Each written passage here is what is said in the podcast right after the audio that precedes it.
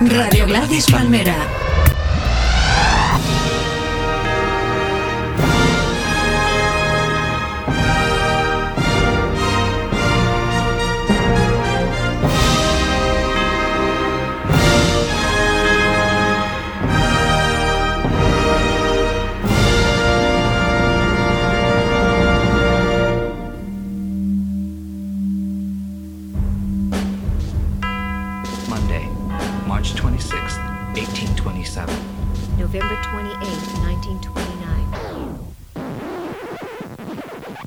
Vidas Ejemplares repasamos la vida de mis ídolos, personas reales de la historia de la humanidad y también esos personajes de ficción para mí igual de importantes.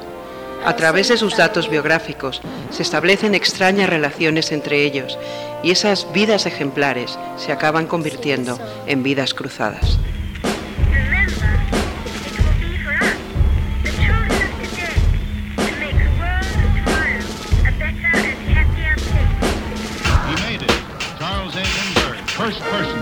New York to Paris non-stop. And that was a page of history that'll probably stand for a long time.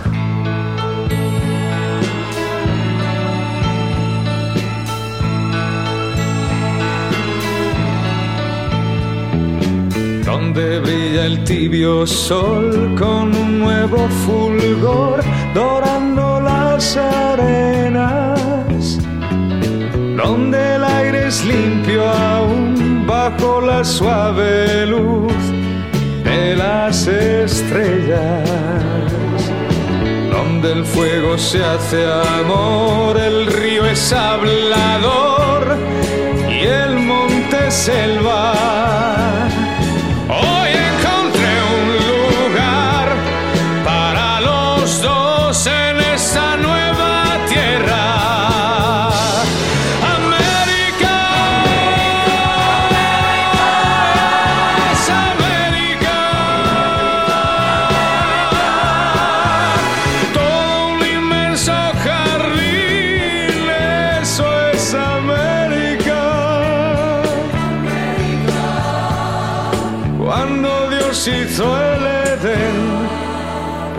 en América.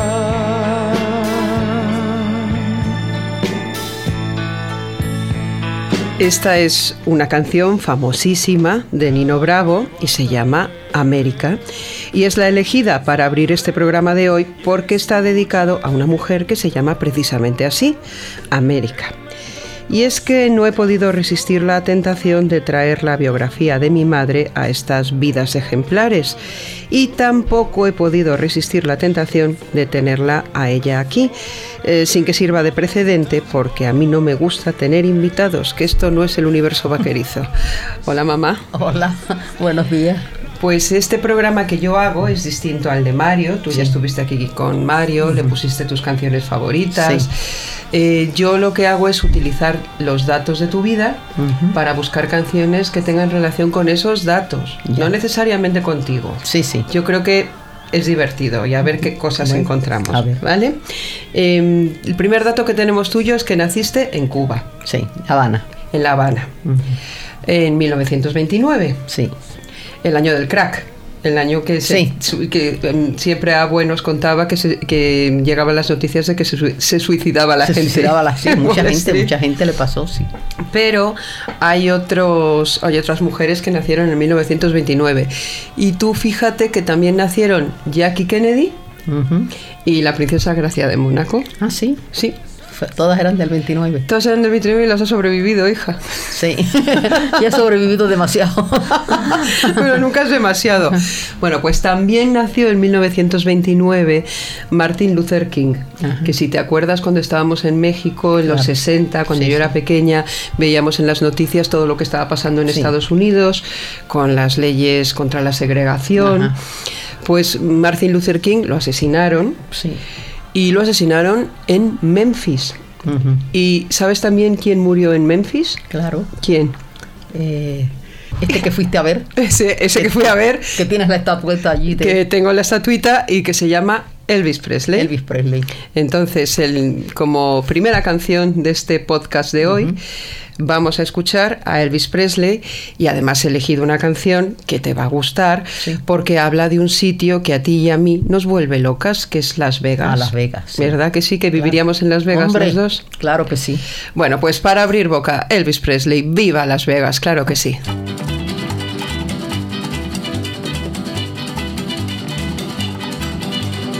Bright light city, gonna set my soul, gonna set my soul on fire.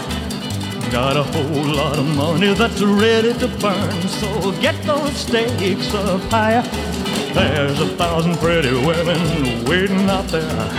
They're all living the devil may care, and I am just a devil with love to spare. So viva Las Vegas, viva Las Vegas.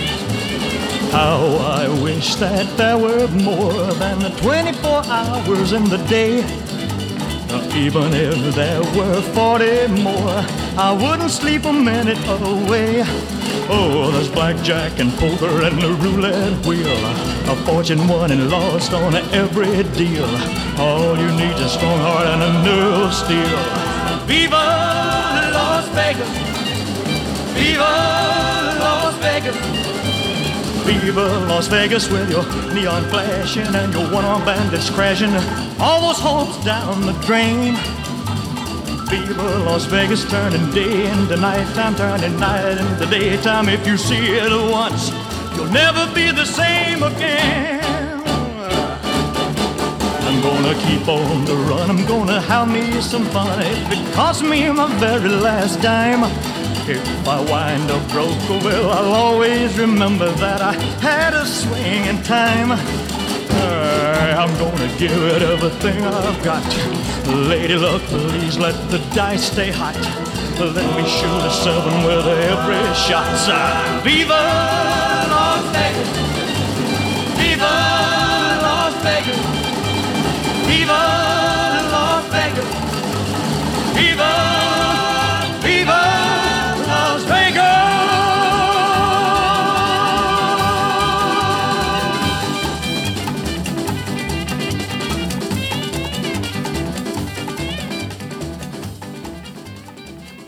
Bueno, mamá, eh, decíamos que naciste en La Habana, pero tú me has hablado a mí de Santiago de Cuba, ¿por qué? Porque de ahí es la familia de mi mamá, de Santiago de Cuba. Ahí estaba tía Carmen, estaban todas, vivían allí. Allí nació mi, mi mamá, en Santiago de Cuba. ¿Pero tú viviste en Santiago? No, nunca. Ah. Yo iba de vacaciones nada más. Ah, eso es lo que yo no entendía. Iba en el verano, Sí. sí, y me pasaba todo el verano allí. Ujú. Íbamos allí primero a la finca de, de mi abuela. Vivía mi abuelo, pero mi abuelo murió cuando yo tenía dos o tres años, muy Ujú. pequeña, no me acuerdo de él.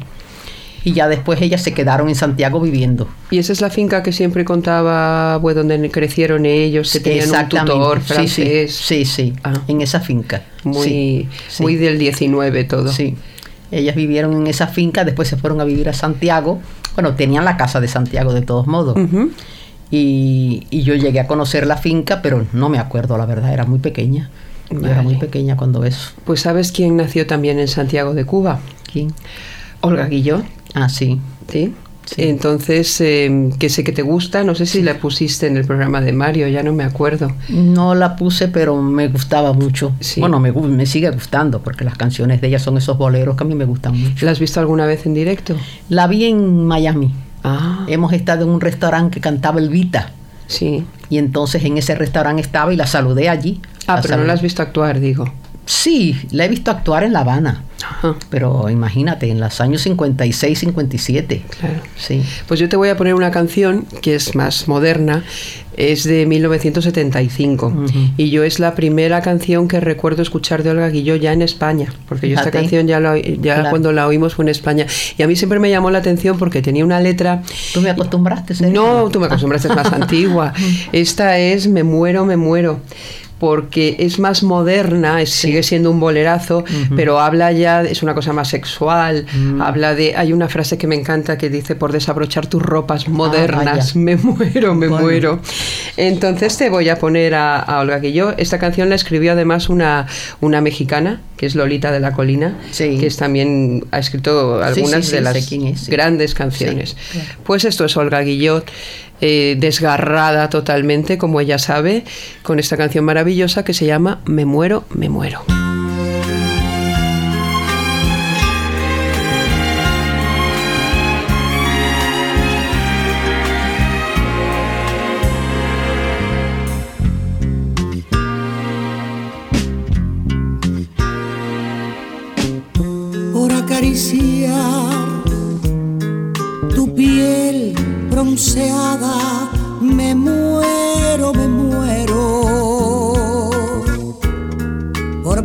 Poderte amar esta madrugada.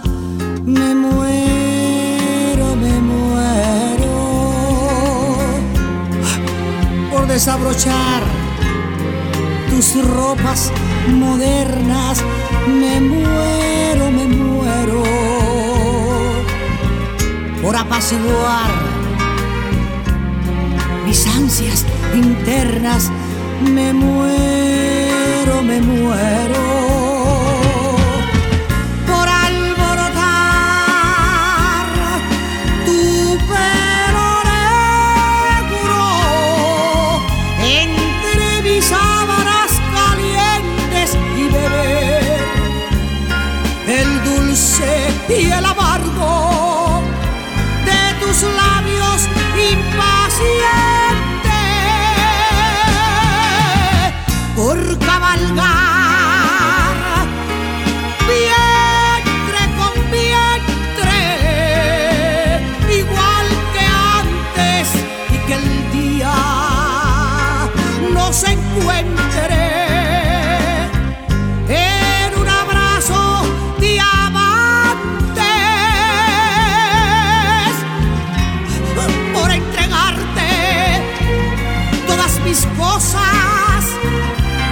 ti separar todas mis rosas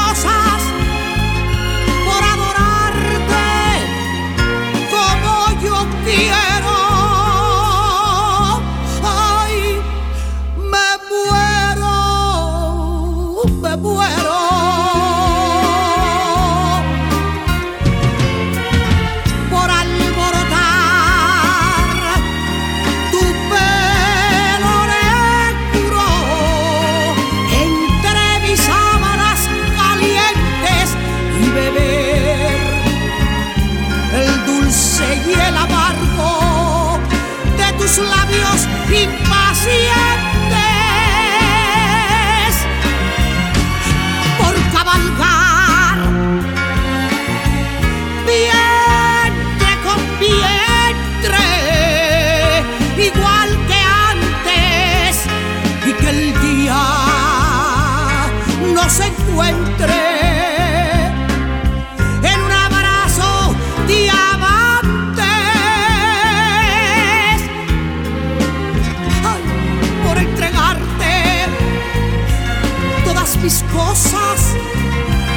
ti sembrar todas mis rosas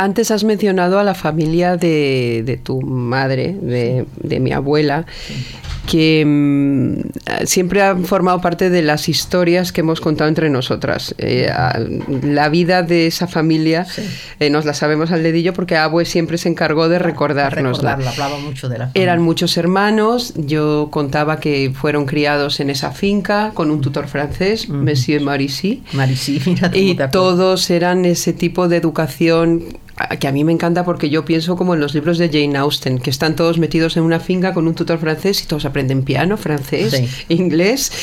Todos tocaban el piano, Todos todos, eran músicos. Sí. Y has hablado de tía Carmen. Cuéntanos quién era tía Carmen. Bueno, tía Carmen fue la que me preparó a mí para cantar. Ujú. y a, y a Lala, mi prima. Lo que pasa es que Lala tenía oído y yo no tenía ninguno. Y ella nos preparaba, ella también cantaba muy bonito, tocaba la guitarra y era la que menos tocó el piano, Tía Carmen. tía Carmen, porque mi mamá tocaba muy bien el piano, Belén ya ves que era eh, profesora de piano, el otro se fue a París de pianista, o sea, que todos eran pianistas menos Carmen. Lo que pasa es que Carmen con los años, cuando mi abuela se arruinó, ellas fueron para La Habana. Y al llegar a La Habana, ella se colocó en un colegio eh, de profesora de música. Y de ahí vino la cosa de a- empezar a enseñar a los artistas a cantar. Y ella, casi todos los artistas estos que han salido de Cuba famosos pasaron por ella. Silvio Rodríguez. Sí, todos eh, estuvieron con Todos ella. han estado con Todos ella, todos estado. los enseñó a cantar. Y yo cuando tenía siete años por ahí, seis o siete años, quería que yo fuera artista. Pero yo como no tenía oído, entonces a mí me enseñó cuatro canciones, me enseñó a cantar. Pero yo no me podía salir de esas cuatro canciones. Porque ne- ella me enseñaba y ya hasta ahí nada más podía. Pero yo me ganaba los premios.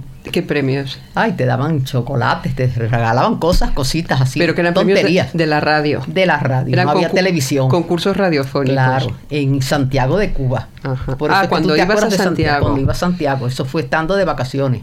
Pero eras muy niña. Seis años tenía. Te voy a decir por qué sé que eras muy niña. Porque sé, porque me lo has contado, cuál es una de esas canciones que tú tenías preparadas. Sí. Y he estado buscando y me he dado cuenta que es una canción de 1938. O sea que ahí tenías nueve años. Fíjate, probablemente a lo mejor la canción llegó antes, Sí. pero Estrellita Castro, en una película de 1938 que se llamaba Mariquilla Terremoto, eh, cantaba esta canción. Y esta es una de las canciones que tú cantaste en la radio. Qué pena que no tengamos un archivo de radio para oírte ahora cantar. Mi jaca. Mi jaca, exactamente. Así que para todas las mariquillas terremotos que hay muchas escuchándonos, esta es Estrellita Castro, que no mi madre, cantando. No, no, pues yo, bueno. Esta, la de mi madre no tenemos la grabación. Nos conformamos con Estrellita Castro y ese tono de voz tan peculiar, vamos a decirlo. Eh, mi jaca.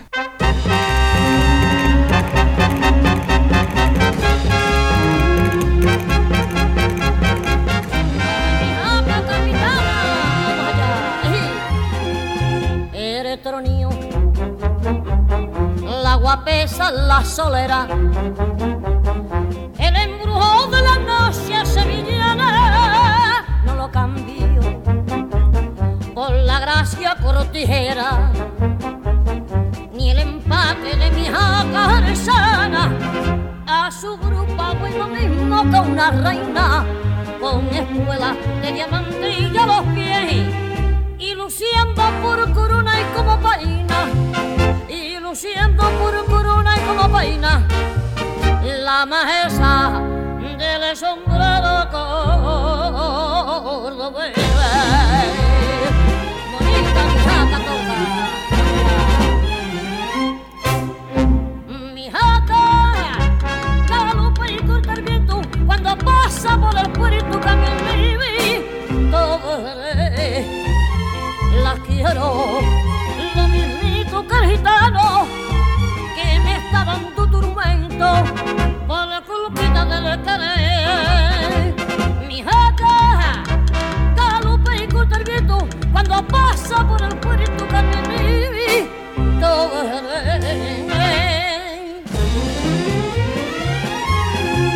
a la grupa de mi jacarazana. Voy me siento orgullosa, el aire por mi ventana. Los geranios, los claveles y las rosas, cuando truta con el polvo del sondairo, a su paso para mí forma un altar que ilumina el resplandor de los luceros,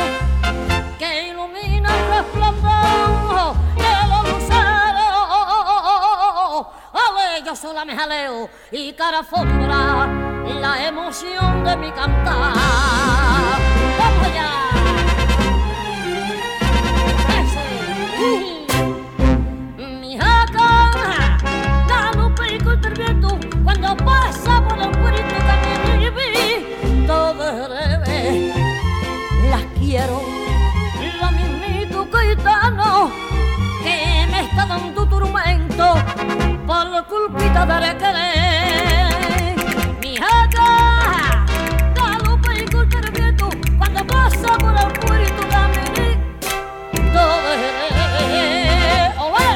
A mí de tu vida lo que más me gusta son eh, los años, bueno, no sería tu adolescencia, sería ya tu juventud. Que tú has salido mucho, mamá, y has bailado mucho. Mucho, Así- demasiado. He bailado demasiado, estoy con las piernas ya que no puedo ni caminar. Cuéntame toda esa etapa de tu final de tu adolescencia, principio de tu juventud, tus bailes, tu grupo de amigos, ¿cómo era? Bueno, yo cuando tenía 14 años fue mi primer baile que fui, que no tenía ni los 15 años todavía. Y mi mamá no quería que fuera, me hiciera un vestido largo. Fui, fui a los 14 años, ya tenía novio, ¿eh? Y siempre bailaba en todas las- Hice los 15 años, me lo celebraron al estilo de allí, a los 15 años, las 15 damas, las que se yo, bueno, todo. Y ahí viví en Cienfuegos hasta los 19 años. Entonces era una vida de novio, de... De, De pueblo, dilo. De pueblo. Dilo. Pueblerina. Pero yo nunca fui pueblerina, ¿eh? Eso sí que no. Yo siempre, yo no, imp- imposible que yo saliera de la puerta de la calle sin los tacones. Pero una cosa, perdona, que me he perdido en una cosa. Hemos hablado de La Habana, donde naciste, y hemos hablado de Santiago de Cuba. ¿Por qué estamos hablando ahora de Cienfuegos? Porque me has metido tú en Cienfuegos. ¿Pero te fuiste a vivir a Cienfuegos o me qué fue? fuimos a vivir cuando yo tenía, pues en ese mismo tiempo Ah. de las canciones, a lo mejor ya vivía yo en Cienfuegos. Vale, vale. No, me fui porque mi papá, como era ingeniero, lo mandaron Vale. a trabajar así, aunque él era de allí. Vale, vale. Lo mandaron allá a trabajar. ¿Y qué decías? ¿Que no salías sin tacones a la esquina? No, no, yo no salía, no me dejaba ver sin los tacones y peinada y, y las uñas arregladas, pero bueno. mi mamá decía, pero este pueblo, mi mamá odiaba el pueblo. Pero en este pueblo es tener que ir así vestida. Yo siempre, bueno, como hago aquí. Ya. Porque tengo 84 años y soy incapaz de salir y nunca me he puesto un chándal ni me lo pondré. ni zapatos deportivos. Eso no lo podría usar yo ni por nada del mundo. Nadie me podría ver. Yo tengo que salir arreglada de, de punto en- para irme a desayunar nada más y no creas que voy a ningún lado. Pero Bueno, y ahora háblame de La Habana. Cuando tú ya regresas con 19 años, ¿no? A 19, La Habana, sí. me imagino que eso sería el paraíso para ti. Bueno, es que yo un año antes fui a La Habana porque me puse muy gorda y me mandaron a un médico. Mi papá me mandó, estaba en Santiago de Cuba de vacaciones. Como yo no comía nada porque mi mamá no comía, me tenía acostumbrada a no comer. Entonces yo no engordaba, aunque comía mucho dulce, pero como no lo ligaba con comida, yo no engordaba. Llegamos a Santiago de Cuba y dicen, esto, te voy a hacer una... co-". Digo, dice mi mamá, no, ella no come, ella es como yo. Digo yo, y déjame probarlo. Oye, ese día había una harina con carne puerco y qué sé yo, y, y me pongo y como todo aquello, los plátanos fritos, y dije, pero que yo me me estoy estoy, perdiendo. perdiendo en la vida. Me puse gorda, gorda.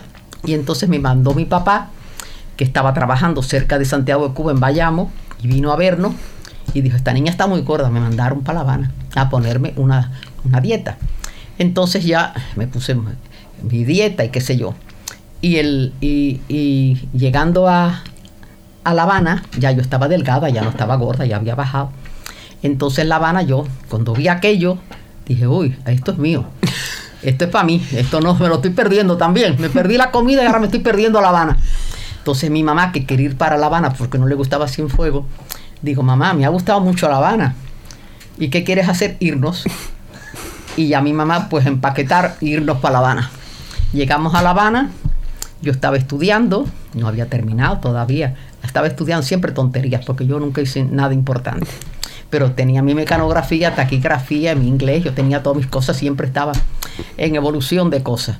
Llego a La Habana y conozco un señor y me dice, eh, había sido novio de mi mamá cuando eran jóvenes, mucho mayor que yo, pues se enamoró de mí y era del gobierno. Y dice, ¿tú qué haces? Digo, no, yo soy mecanógrafo, taquígrafo y qué sé yo. Y quiere, sí, yo quiero trabajar, lo que quiero ya mi prima era ya mujer de un ministro. Esto estoy hablando de tiempo de, de Prío Socarrás. Y este me da un puesto en el, en el gobierno. Entonces ya yo con mi puesto del gobierno, pero fui el primer día y no me gustó trabajar. Estaba acostumbrada a no trabajar y digo, esto no, esto, esto no es para mí. Yo no vine a La Habana a trabajar. Entonces le doy el puesto a mi mamá. Me quedo yo con mi trabajo, nada más que iba a firmar.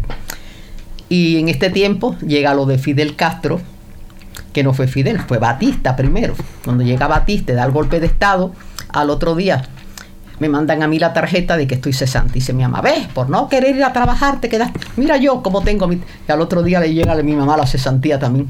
Dice, qué bien hiciste en no trabajar para esto. Bueno, la cosa es que yo entonces ya me dedicaba a mi vida normal de que me gustaba.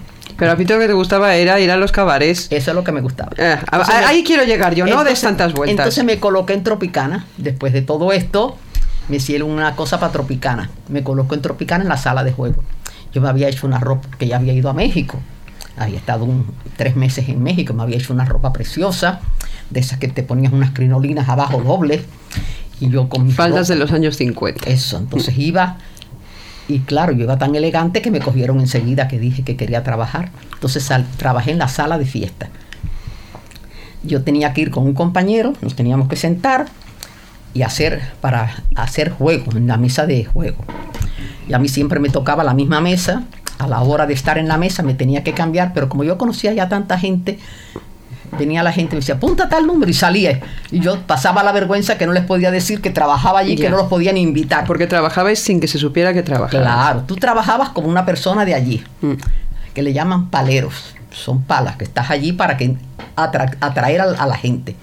Muy bien, pero al tercer día, ya que el vestido ya me sobraba, porque yo, yo estaba aburrida. No podía irme a una mesa a sentar con nadie. Claro. No podía tomar una copa con nadie. Entonces, claro, ya yo estaba tan mal que ya dije, yo no voy a ir más. Ya no sabía cómo despedirme porque era un puesto que estaba, que la gente lo quería, se ganaba muy bien. Y yo dije, mamá, yo no voy más a ese puesto porque no me entretengo nada. Es trabajar, es una Es cosa será tropicana bailar y otra Ah, fíjate, trabajar. allí llegó Nat King Cole y yo tenía que, que estar, no me podía ni- acercar a Nat King Cole. No podía porque yo era una empleada de allí. Entonces tenía que esperar a que ter- terminara para que me trajeran a mi casa. Y cuando terminábamos, como yo siempre fui así, ya no me venía con ellos, me metía en uno que había al lado, se llamaba Tropicanita. Yo sin tomar, porque nunca tomé en mi vida. Entonces allí me daban las 6, 7 de la mañana.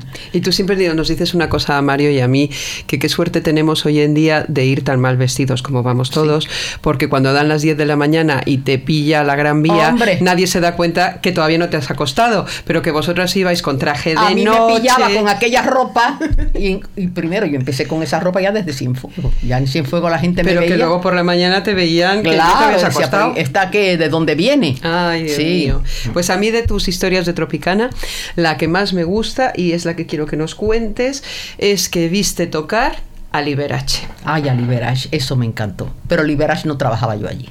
Ah, pero no, pero lo viste. Sí, hombre, claro que sí, pero yo, pero mejor, porque me pude acercar a él y lo vi de cerca y lo vi. Y ahora van a hacer una película de Ya la han Liberace. hecho, ya la han hecho. Pero a mí no se me parece en nada Liberace que yo Sí, conocí. está- pero mamá, Que no me gusta. Ay, mamá, ¿por Liberace qué? era afem- muy afeminado, pero no era lo que han puesto ahora. Lo he visto ridículo. No, mamá, pero escucha una bueno, cosa. cuando vea la película te lo Vale, diré. te voy a decir, la película está más en el Liberace de los años 60, 70. Sí, ahí ya Tú no. conociste al Liberace de los años 50, Sí. iba más sobrio vestido, Claro. era otra historia. Pero vamos, a mí me gusta más el Liberace que refleja la película. Ya veremos la película y ya comentaremos. Ya comentaremos, porque yo vi a Liberace, me encantó.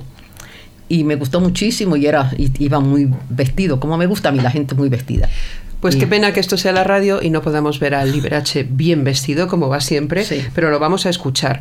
Y he escogido una grabación, además de esos años que te gustan a ti, de los años 50, eh, donde está tocando El Danubio Azul de Ah, Strauss, un, vals interpretado por Liberace que era un prodigio con los dedos. O sea, aparte de toda la Era figura que era, era maravilloso. era un gran pianista. Sí, sí, sí. Vamos a escucharlo tocar.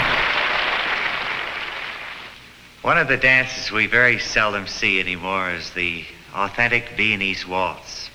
And I bet if I played the Blue Danube by Johann Strauss, we might bring back that wonderful waltz. Shall we try it?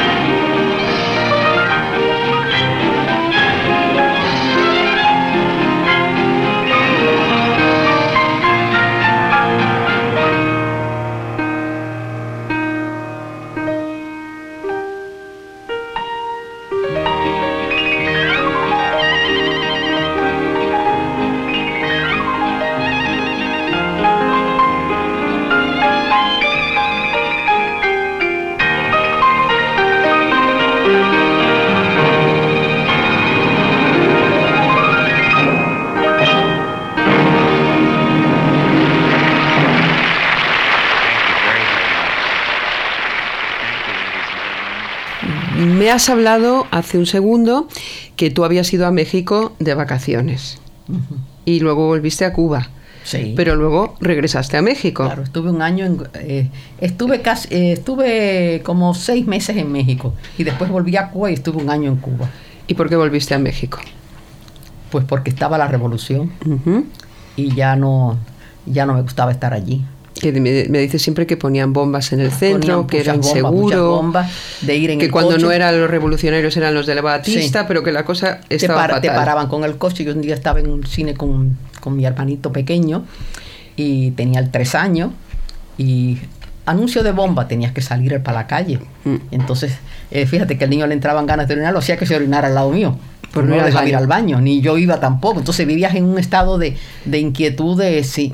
Yo como nunca me metí en nada, yo nunca tuve un problema. Nunca estuve en nada. Tenía amigos de las dos partes. Tanto de un lado como del otro. O sea, no hables delante de mí nada porque yo... A mí me aprietan un poco el brazo y hablo. Así que no quiero saber de nada. Mm. Entonces, ¿en qué año llegas a México? En el 58. O sea, justo después de la revolución. No, no, antes. Antes, ah, es el Yo, 58. yo me claro. fui cuando estaba la revolución armada, pero no con Fidel Castro. ¿Y un que- año después entró Fidel. ¿Que te fuiste con la idea de vivir o no? No, me fui por tres, esperando a que bajara Fidel. Yo era fidelista. Ya lo sé. Entonces estaba esperando que bajara Fidel. Pero me fui a, a dar tiempo a que bajara y, y sentí mucho cuando, cuando bajó y yo no estaba. Pero yo no vine antes porque me había enamorado en, en México. ¿De quién te enamoraste? en Del México? Porque hay que decir que antes de mi padre estuviste casada con un torero Un torero mexicano. que se llamaba Jesús, Jesús Silva el Potosino. el potosino. Porque era de San Luis Potosí. Y cuéntanos la vida con un torero. Anda, que yo, desde luego, tengo una mala suerte. Eh, Madre que usa pieles, estuvo casada con torero. No podemos ser más distintas para que luego digan que la genética manda. No, no. ¿Qué tal la vida de los años? Bueno, yo no conocía torero? toreros porque en Cuba estaba prohibido los toros y nunca había conocido un torero y el primero que lo conocí fue a él y me fui como a los 15 días, le di mucha suerte y, y trabajó en la, ahí en la, En la Monumental. en la Monumental y, y de ahí empezamos y ya preparamos para casarnos y qué sé yo, tu abuelita cuando vino creía que iba a terminar con él. Porque perdón que abra un paréntesis para los oyentes. A mi abuela nunca le gustaron ni los novios ni los maridos de mi madre. No, no. Jamás. Siempre que él dejaba uno y se iba con otro, El otro anterior era bueno. Sí, sí. Pero mientras estaba con ese no, era bueno lo para odiaba nada. con toda su alma. Sí. Y bueno, pues nada, eh, pero ella tuvo que aguantarse, nos casamos. Como siempre estaba conmigo, la luna de miel fui a Acapulco y fue ella conmigo. Así que también iba ella. Ujú. ¿Cuánto tiempo estuviste con el torero? Pues mira, estuve del 58 al 60, por ahí como dos años. Como dos años. Él se fue a torear a Colombia, pero tu abuelita había ido a Cuba y no podía salir, ya no la dejaban salir. Entonces yo la quería sacar, no me podía ir, tenía mi pasaje, tenía todo. Y en eso me llaman por teléfono para decirme que lo había, eh, un toro lo había, estaba cornado. Lo llamo y le noto una voz como rara, como que tenía alguien al lado. Y ahí mismo le puse una demanda de abandono. Ese mismo día, no esperé ni al otro. Ese mismo día fui, le puse una demanda y ya está. Y en esos días yo tenía sarampión, me había dado un sarampión. Y llega una prima mía a buscarme a donde vivíamos y me dice, oye, que Manolín va a inaugurar un restaurante. Y Manolín es tu papá. Bueno, pues de papá vamos a hablar ahora un poquito más adelante, porque quiero homenajearte Sí. doblemente, porque la canción que vamos a escuchar se llama Torero, pero es que sé que el artista también te gusta mucho, y es Chayanne. Ah, sí, muchísimo. Tú eres un poco misógina con los artistas, solo te gustan los hombres. Nada más. Y a mi La abuela le pasaba igual. que me gusta a mí eres tú. Ya, pero porque soy tu Las hija no tiene no me mérito. gusta ninguna. ninguna. Las mujeres no, nunca me han gustado una mujer artista. Pues va, Me pues gusta, va. era como tu abuelita, también le gustaban los hombres. también Sí. sois mis, ar- misóginas artísticas sois. Sí. Bueno, pues Chayanne cantando Torero, una canción para deleite de mi madre, porque mío no del todo.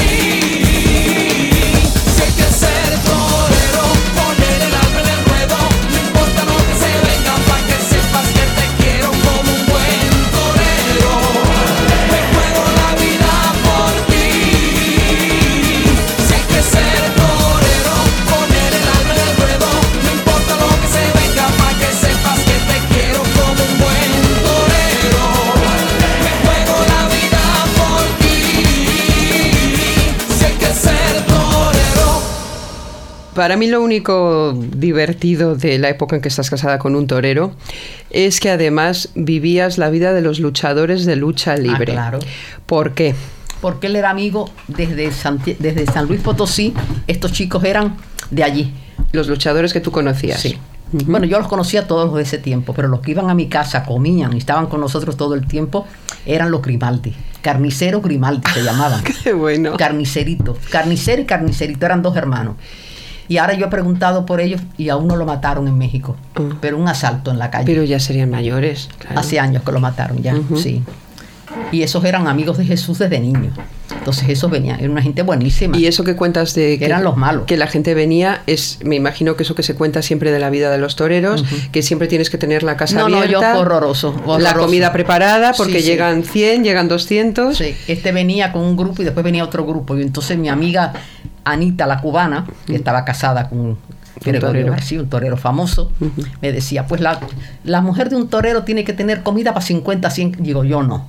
Yo no soy mujer de en esa forma, no. Yo tengo mi comida. Los que vienen ese día comen. Pero volver a, a cocinar, que tenía cocinera y todo. Pero no, le decía, no, no, yo volver otra vez. Anita es que la pobre no salían de la cocina, tenía dos sirvientas y una criada, pero es que nada más que eran para los toreros. Así se arruinó la pobre. Y hay otra cosa que yo siempre aquí me pierdo. Es esta misma época cuando tú pones una, bueno, lo que se llamaba antiguamente una casa de huéspedes y que eh, los que estaban alojados ahí eran también los luchadores. A mí no, no, no vivía conmigo ningún luchador. Iban a la casa. Pero, ¿y lo de la casa de huéspedes? Es que tenía un restaurante también. Ah. Y entonces en ese restaurante iban ellos seguidos. Casi todos los días iban. Lo que pasa es que comían y después se tomaban con esto todas las botellas que habían. Sí. Y, y me salía peor el. No en vez de ganar, perdía. Pues eh, el mundo de los luchadores obviamente sigue siendo muy importante en México. Sí, sigue muy importante. Sigue muy importante, es algo que a ti y a mí nos gusta mucho. Sí, pero ya yo no soy amiga de ningún luchador. No, ya han pasado Ya- muchos años. Muchos años. Ah, hombre, el espectáculo ha cambiado mucho. Por ejemplo, cuando tú ibas a la lucha libre, que tú me cuentas que se echaban el pis por encima. Bueno, a mí me lo echaron entero. Cuando venían, yo me paré así en, la, en el pasillo y uno cogió y, y además eran unos vasos grandes así de cartón y sopa y me lo tiró todo arriba. Me, me llenó toda. Pero esos eran los que estaban contrincantes entre sí. ¿o Claro, sí. Y antes salían también con música, cuando salían al ring y todo. Ahora es más bonito. Ahora ¿eh? es más espectáculo. Ahora es más espectacular. Y la ropa y todo es más espectacular. Ya. Ahora es más espectáculo. Entonces no era tan espectáculo. Esto le faltaban los dientes. Se le caían. Claro, le daban unos golpetazos y, y eran de verdad los golpes. Ya.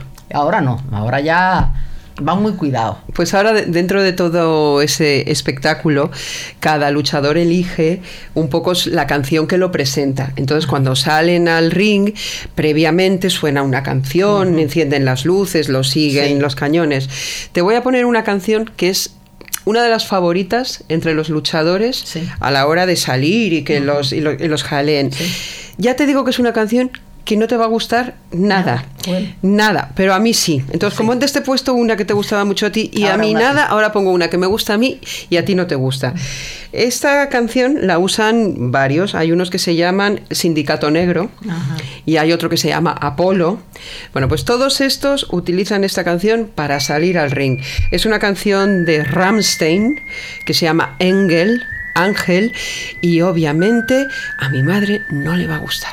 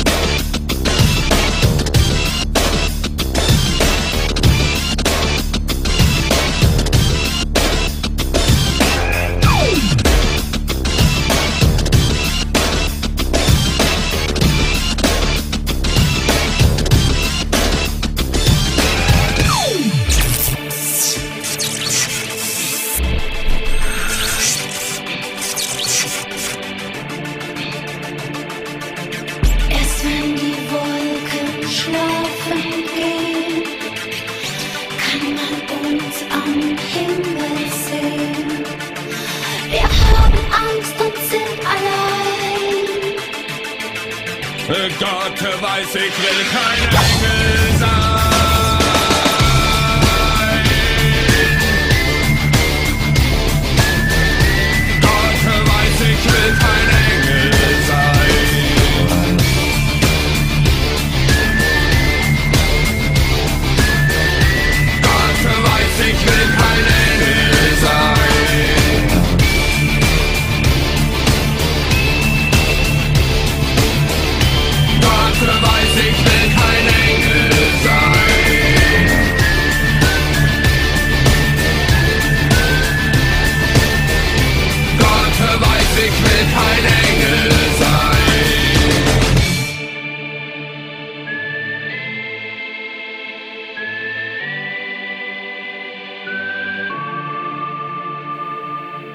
Bueno, antes te has adelantado un poquito porque has contado que en cuanto te separaste del torero, apareció papá. Tu padre.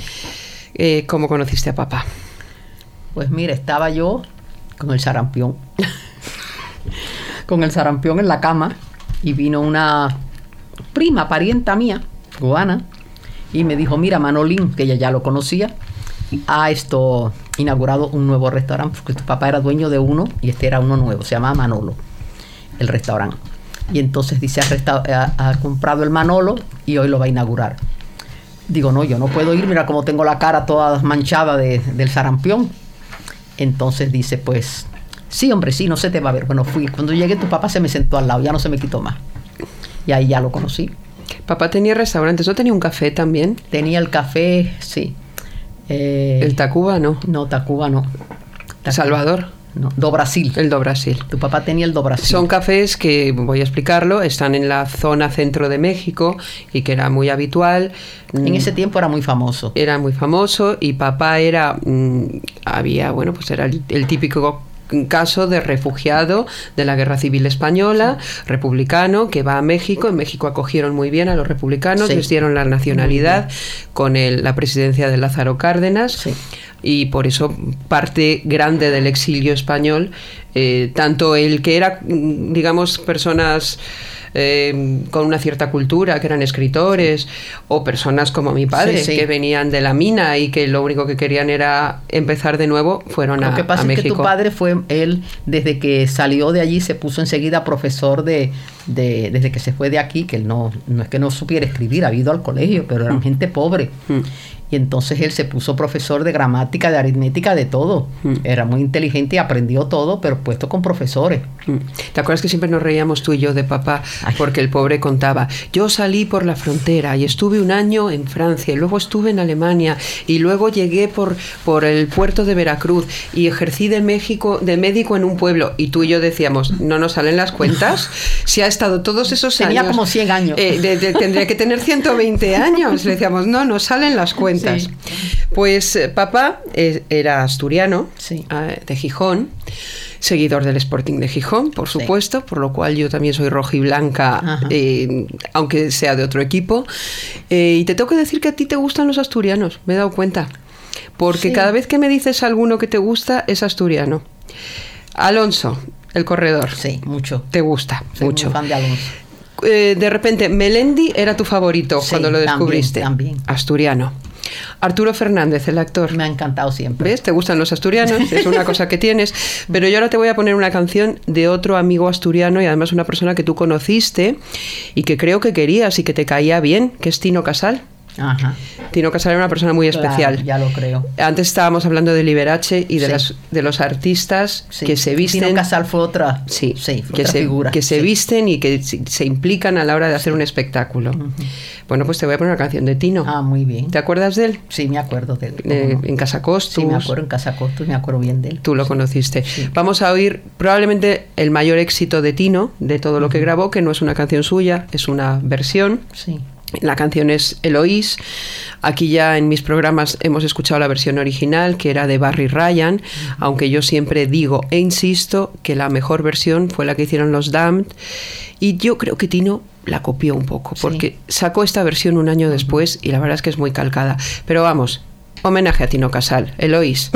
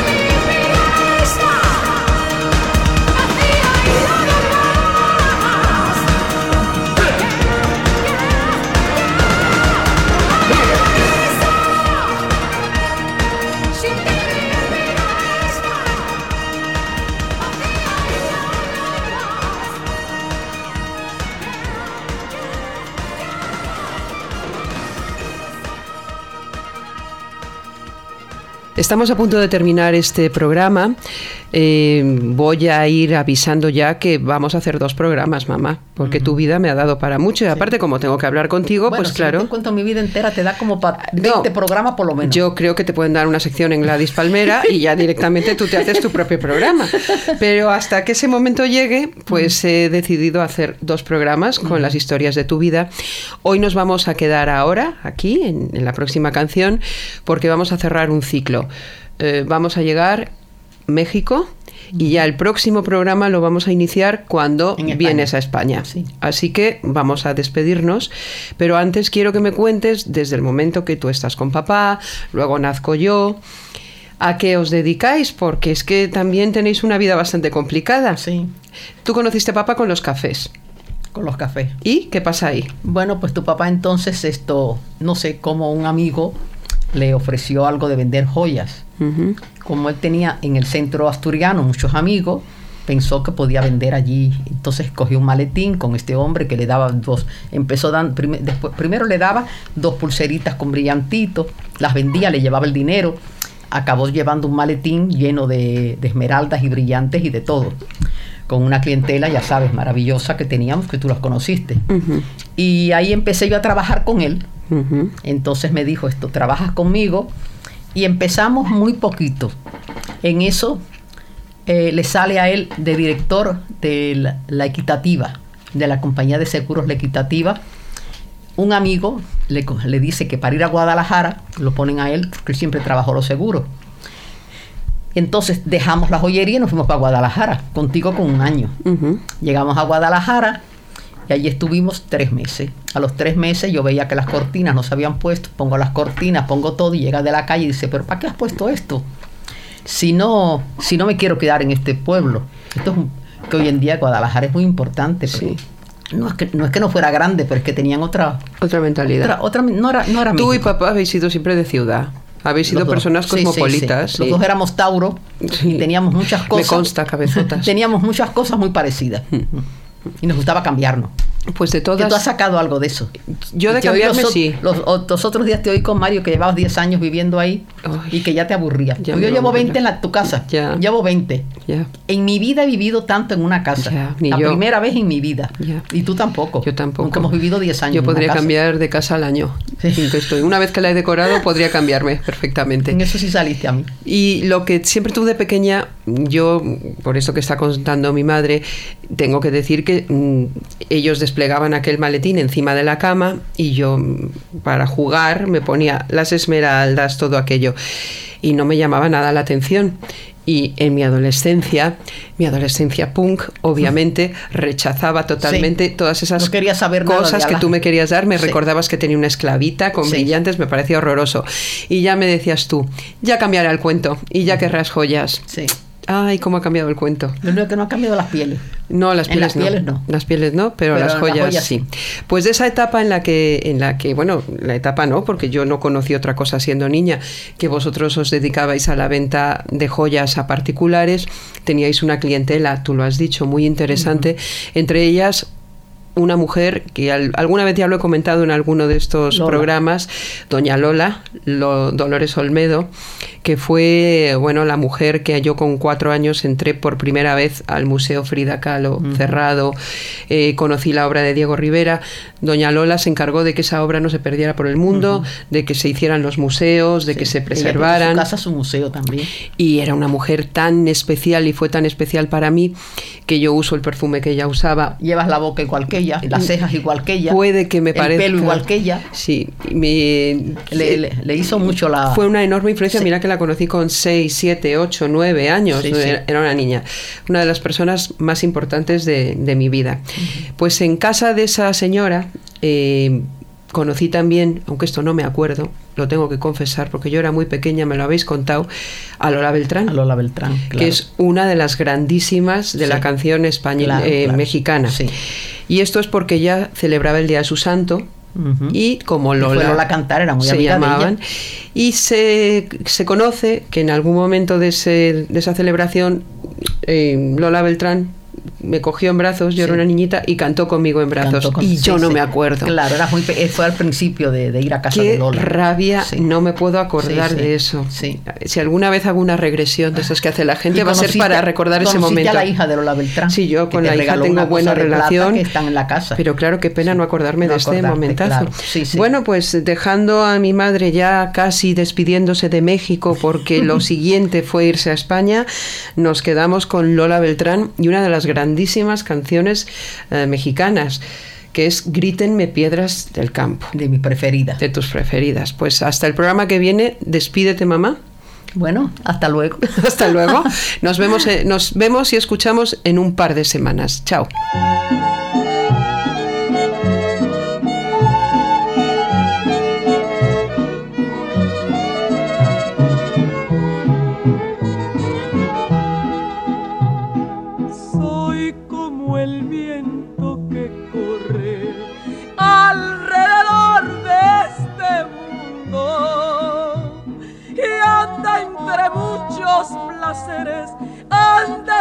Muchos placeres, pero no es suyo ninguno. Soy como el pájaro en jaula, preso y hundido en tu amor. Y aunque la jaula sea de oro, y aunque la jaula sea de oro, no deja de ser prisión. Háblenme montes y valles, grítenme piedras del campo, cuando habían visto en la vida querer como estoy queriendo, llorar como estoy llorando, morir como estoy muriendo.